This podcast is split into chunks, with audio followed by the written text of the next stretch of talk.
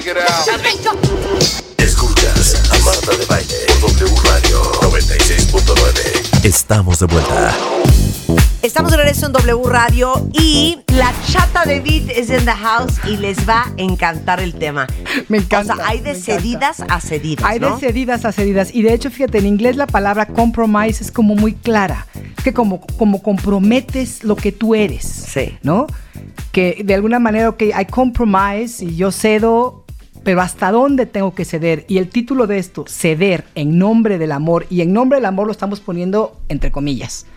Porque realmente, ¿cuál amor? ¿No? O sea, Claro. más vamos a ver hoy como eso que pensamos que es amor muchas veces es, una vez más, las carencias, los vacíos, las necesidades Claro. no satisfechas, Claro. ya sabes, todo este rollo de, de estos chamacos interiores. Pero ¿saben qué ejercicio estaría muy bien? Fíjense lo que les voy a preguntar. Puede ser en esta relación actual que tengan o en alguna anterior. ¿Qué se dieron que se arrepintieron hasta la fecha? Peligrosa pregunta. O sea, ¿qué han Sí, sí, cedido que sí, dicen es que en qué momento Pues dije, permití esto, claro. soy una estúpida?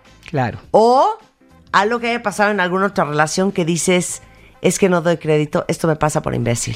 Y es bien importante observarlo. Y sin juzgarnos tanto, no es por imbécil. Sí, sí, sí, bueno. sin juzgarnos tanto. Sí. Por chiquilla, Sí, por, por, por inmadura, por, por, por ignorante, carente. por, por de veras. Porque soy bien amorosa. Porque, porque ¿sabes qué pasa? En el nombre del amor, Sí. cometemos muchas atrocidades en contra de nosotros mismos. Así, es que ese es el asunto, el nombre del amor a quién, ¿no? ¿Dónde está ese amor? Es como, como ese amor está ausente de mí misma y lo estoy buscando afuera. Y en esa gran necesidad es que estoy cediendo. Y luego viene el enojo. Me acaba de venir una frase muy cañón. Tuve un momento Va. de iluminación ahora. Va. Cuando tienes que dejarte de amar a ti Uh, para amar a alguien más, you're in a hole. Exacto. Estás en un el, hoyo. estás en el hoyo. Cuando tienes que dejarte amar a ti para amar a alguien más, está Estás de la fregada, man. Sí, sí, Esa me la tuiteas y me pones eh, autor Marta de Baile. Una cosa es, ándale pues, te voy a llevar hasta casa de tu prima que vive en Veracruz a que la visites el fin de semana. Y otra cosa es, no te pongas minifalda. Sí, sí, sí. ¿No? Sí, sí, sí. Y otra cosa es, eh, ya no quiero que, o sea, porque es horrible cuando se meten con tu esencia. Es, es, es que ese es el tema, ese es el asunto. Y lo peor es que ni siquiera se meten con tu esencia. Tú te estás metiendo con tu esencia. Claro. Eres tú la que está. Claro, tú estás ¿no? permitiendo. Eso estás permitiéndolo. Y aquí es claro, una, una cosa que me gustaría dejar más bien claramente es, hay una línea muy fina en este ceder, en todo tipo de relación, en tu trabajo, con tus hijos, con tus hermanos, con tu familia, con tus... No, lo sabemos. Porque hasta dónde estoy cediendo para que mi relación funcione. Claro. ¿no? Y estoy sintiendo que esto es equitativo. Es decir, tú también estás cediendo en otras cosas. Porque si tú eres la persona que siempre cede, que siempre cede y que siempre cede, ¿cómo vas a terminar? Y al Y- final no funciona. Y, te- y lo acaban votando a uno, ¿eh? Por bruta, supuesto. Por bruta. Por bruta, supuesto. te lo juro. Mira, alguien decía, los que cedemos y cedemos y cedemos son como estos platones hondos. Y se los estamos dando todo esto a alguien que es un plato, un plato este, Plano. plano. Y el plato plano no puede recibir todo lo que el platón le está dando. Entonces tenemos que de alguna manera buscar un equilibrio entre este dar y este recibir, porque si no empiezan los enojos y de manera pasiva le estás cobrando la factura a la persona con la que estás cediendo. Por supuesto. Va. No puedo. Me quiero matar. No, no te mates, por favor. Una cuenta bien te dice que ella de lo que más se arrepiente es haber cedido tiempo con sus hijos Claro. por andar de pata de perro con el novio nuevo. Y respira. Pero eso es muy común, fuerte, Marta. Es muy común. ¿Y por qué hacemos eso? Entonces no pelaste al niño y entonces no estuviste tanto con tu hijo Claro. y entonces pero tú, y tú no estabas porque te quedaste dormida en el hotel. Esas cosas pasan. Sí, sí, claro. Por estar con el fulano. Y luego- estoy súper ruda. Y luego pero es la sientes- verdad. Te sientes muy culpable, ¿no? Vas con tus hijos, tratas de, de compensar esas culpas, tratas de compensar, entonces no eres una madre asertiva, porque como estás llena de culpas, no puedes ser asertivo. Pero les digo una cosa, yo les quiero dar una paz. Por favor. Yo siento que con la edad uno se vuelve más colmilluda, más sabia y más perra. Bueno, yo te lo voy Porque a... yo a esta edad Yo no cedo más de dos milímetros. Sí, pero te voy a decir una cosa, Marta. La y a ver, madurez, ¿eh? Y a ver. la madurez se conquista, no llega por sí sola. Sí. Entonces tenemos que Claro. hacer reflexión. A mí Porque- las estupideces sí. que yo hice a mí no me vuelven a No, pasar. no, no, no. Y la hemos conquistado, pero no todo mundo alcanza niveles de madurez suficientes para ellos mismos. Hay personas que se quedan atoradas y que de verdad las ves a los 60 años haciendo las mismas estupideces y los mismos actos inmaduros que, y las mismas estrategias infantiles que a los 40, 30, 20, 15. Claro, es que ahorita me acabo de meter. Sí, sí, ya te vi, ya te vi que hasta la- Porque, la- la- la mira, se me quijada se te- Ya saben que a mí cuando se me sale la quijada, la quijada estoy adelante. enchilada. Ay, qué miedo. Pero estaba pensando, y hagamos este ejercicio todos. Piensen en todas sus relaciones anteriores. Ay, Y Dios. piensen todo lo que han cedido Ajá. En el pasado. Entonces yo estaba haciendo el análisis mientras que hablabas de mi vida. Y tantas veces acomodé horarios, me fui a vacaciones, Sí. dejé cosas importantes, eh, hice mal mi chamba porque andaba enchilada llorando o mal. Eh, hice tantas contorsiones en ciertas épocas de mi vida Sí. por un imbécil que ya ni siquiera está Además. que lo que les quiero decir es que que no les vuelva a pasar. De veras aprendan la lección. Es- esa es la idea, aprender la lección. No, no, no tanto, bueno, ya lo hicimos. Yo también te puedo decir ahorita, veo dos años para atrás, y estoy hablando de dos años, no estoy hablando de hace muchos sí. años. Digo, bueno, esta historia de ceder, ¿no? Es bien fuerte. sí. Y cedes, y bueno, en mi caso yo puedo decir, yo cedo porque ni siquiera estoy lista de estar en la relación.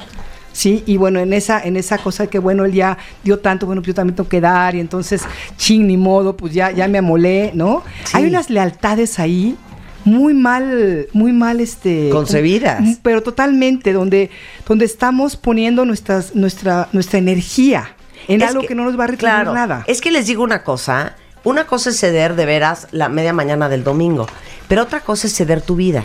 Yo ahorita pienso en una analogía. Cada uno de nosotros somos un caballo, ¿ok?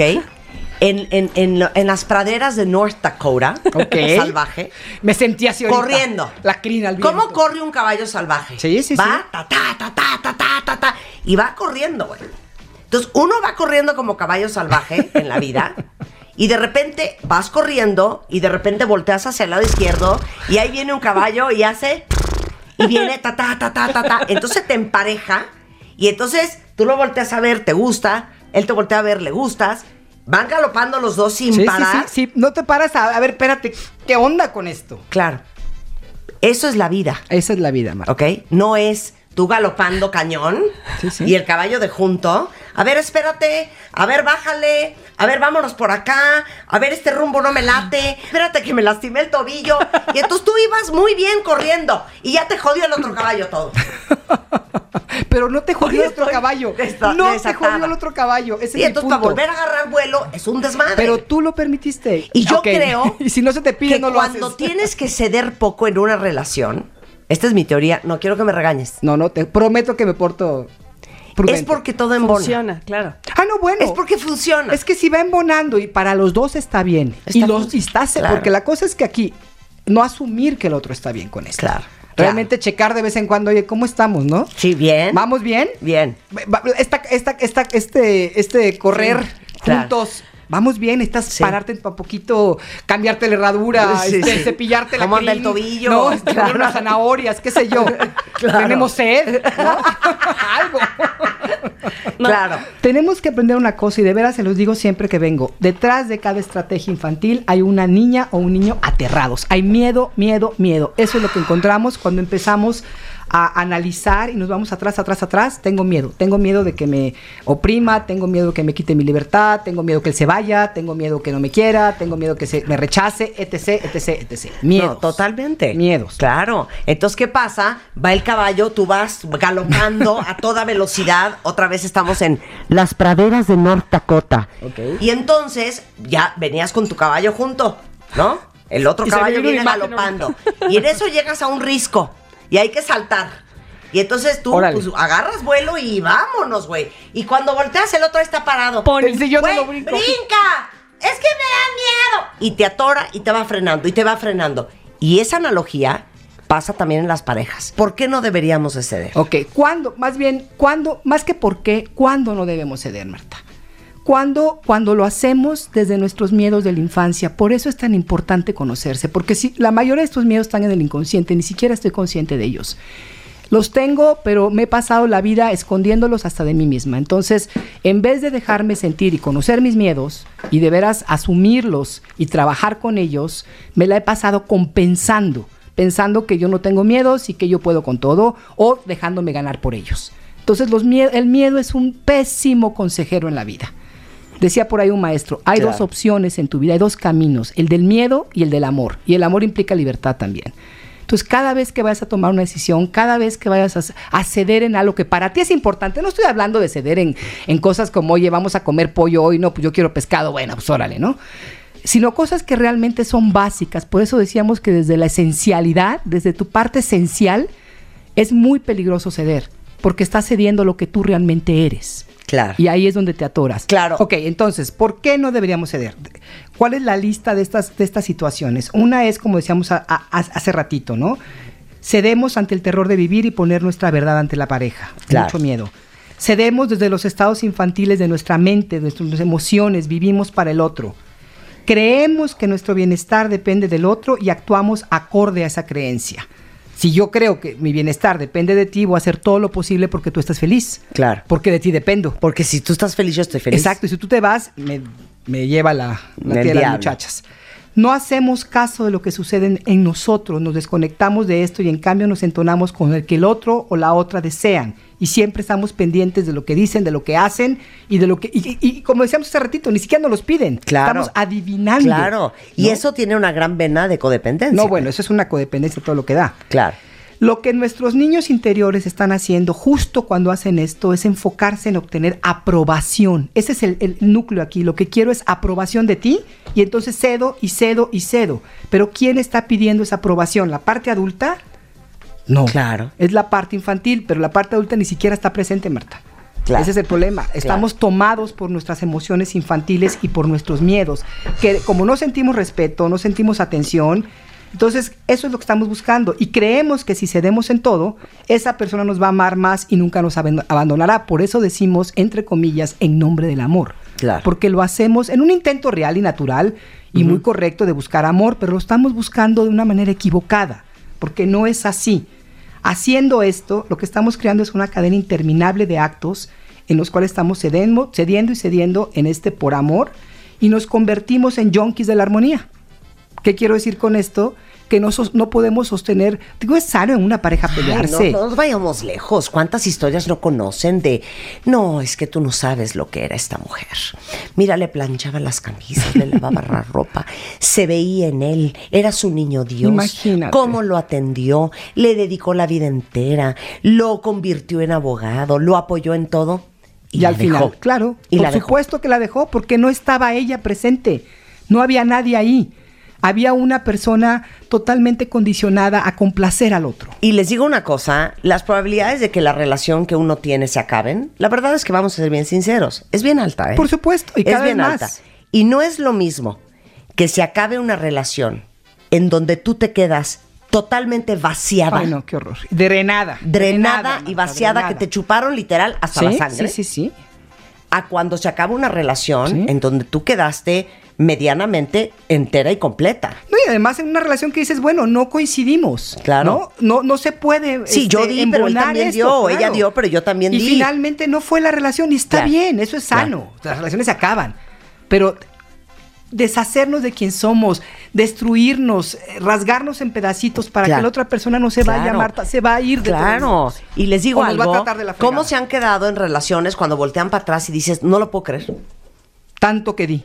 O sea, le compré su primer coche, le pagué las chichis postizas, eh, le, le, le, ayudé con la universidad. No se estén riendo porque hasta las chichis postizas le pagan a las pasa, Claro le pagué la universidad, le ayudé, le cuidé a sus hijos, fui un padre para ellos y esta perra se largó. Sí, sí. ¿No? Y al revés igual. Y lo vuelves a hacer. Y lo vuelves a hacer. Se di el tiempo con mis hijitos por estar con él. Le di todo, le di mis mejores años. Eh, bueno, dediqué todos los fines de semana a estar con mi familia, le cuidé a su mamá. Todo lo que hice.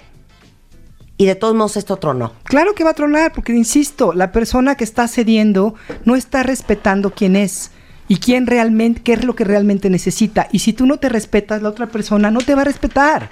Va a pasar por encima de ti y ni siquiera va a sentir culpa. Pues total, digo, no hay nadie ahí.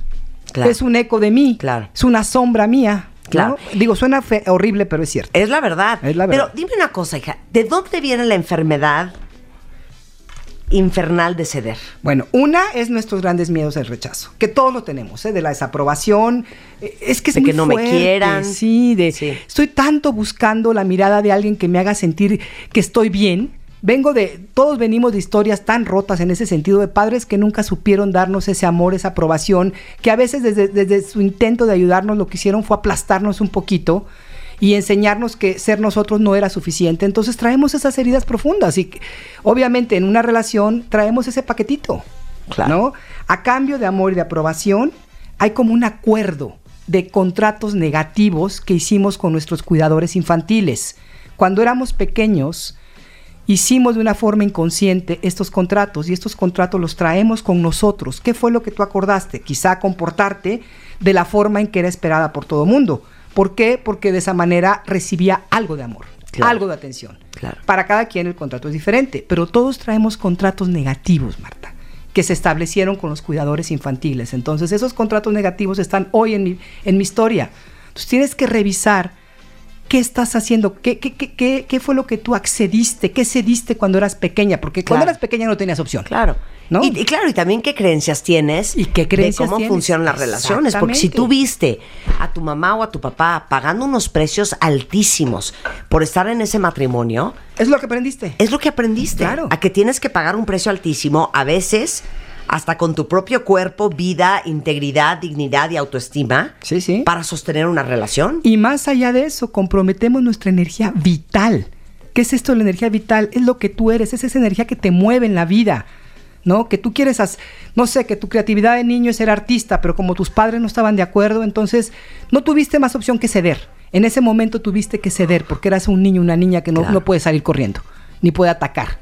Entonces te aguantas, cedes y, y entonces aprendiste a ceder. Bueno, ahorita se me acaba de ocurrir otra idea tan macabra, pero pensemos en cuántos de ustedes o cuántos no conocen a alguien que hasta tuvo un hijo, Claro, por, Por supuesto. El otro, sí, ¿no? Puede ser, no, no lo ves conscientemente por ceder, pero subconscientemente es para que se quede, bueno, para amarrarlo. justamente el ¿Me otro entiendes? día Porque creo que esto va a salvar el matrimonio, Sí, porque sí, esto sí. nos va a unir. Y si le doy un hijo, a lo mejor las probabilidades de que me deje son menores. Hasta un hijo. Sí, sí. El otro día tuve una persona en, en- en- en consulta que precisamente ese es su problema. Ya tuvieron un hijo, el esposo quiere otro hijo, ella no quiere, al menos no ahorita. Sí. Está abrumada con el primer hijo. Entonces tiene que ceder porque si no, ya se lo dijo él, si no, cede- si no tenemos otro hijo, vamos a tener problemas. Casi, casi me voy a ir a buscarlo en otro lado. Claro. Entonces ahí dices, a ver, espérate, esto no está bien. Claro. Esto no puede ser así, no vamos a tener un hijo, no voy a tener un hijo Por miedo a que te miedo vayas. a que el otro se vaya a tenerlo por otro lado. ¿Cómo va a ser eso? Claro. Está terrible, está Terrible, horrible, horrible, terrible, horrible. terrible. Pero eso es lo que hacemos. Y esta mujer se debate entre lo quiero y no quiero que se vaya, pero no quiero tener otro hijo, Claro. ¿no?